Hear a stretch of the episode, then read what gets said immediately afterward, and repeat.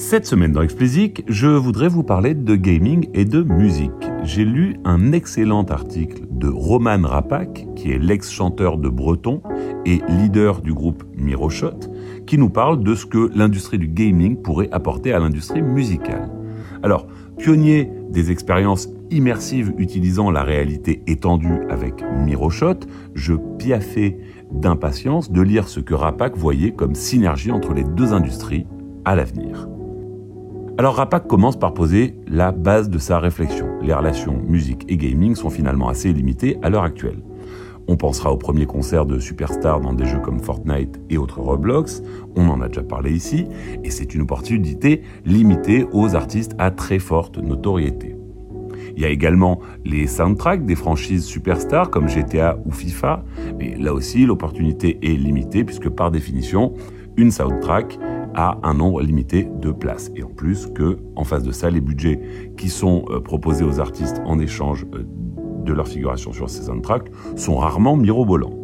Alors voilà pour schématiser les deux grands points de convergence entre les deux industries. La plupart d'entre nous ne va pas plus loin. Et puis il y a les pionniers en fait, ceux qui expérimentent de nouveaux points de convergence. Et c'est le cas du festival Mutech au Canada, qui depuis plus de 20 ans recherche et expérimente de nouvelles façons de vivre et diffuser la musique électro. Cette année, le festival a décidé de financer à des artistes ayant participé aux éditions précédentes la production d'une œuvre de réalité étendue, qu'elle soit virtuelle ou augmentée, tirée de leur performance live. Rien de bien révolutionnaire, me direz-vous, on nous rabat les oreilles sur la VR depuis des années.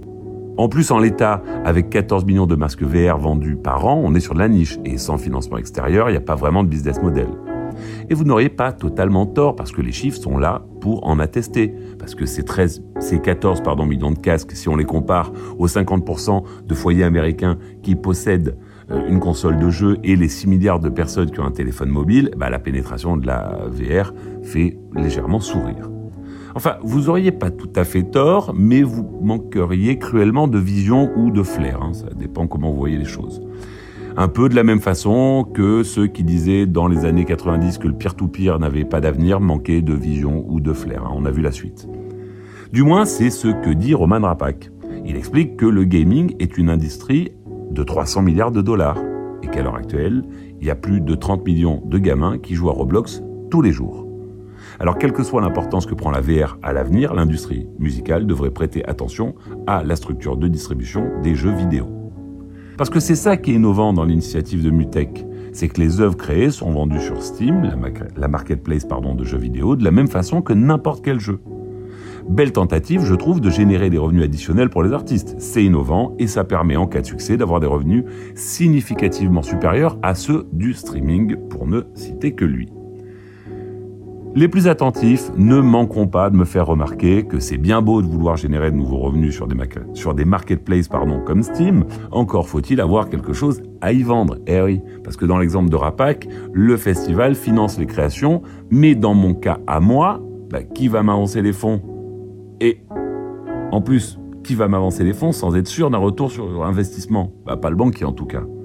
Sauf que là encore, penser comme ça et s'arrêter là, c'est ignorer la réalité de l'industrie du jeu vidéo. Soit il y a les franchises, les stars, les Call of Duty, les GTA, les FIFA et autres. Et elles coûtent des centaines de millions de dollars à produire et rapportent des milliards, voire des dizaines. Ce sont les biens culturels les plus rentables. Mais il y a aussi tous les jeux qu'on pourrait qualifier d'indépendants, développés de plus en plus par des gamins dans leur chambre à partir de logiciels comme Unreal Engine, qui est en fait un moteur de jeux vidéo qui a développé Epic Games, et qui crée des jeux qu'ils vont ensuite vendre pour une dizaine de dollars sur la même marketplace. Ça vous rappelle rien? Bah si en fait, ça rappelle clairement cette génération d'artistes DIY qui n'attend pas pour faire les choses. La synergie du coup est évidente. Vous avez les marketplaces pour vendre les expériences mêlant images et son. Produire une telle expérience devient accessible grâce au moteur de jeu évoqué plus haut, la voie semble pavée.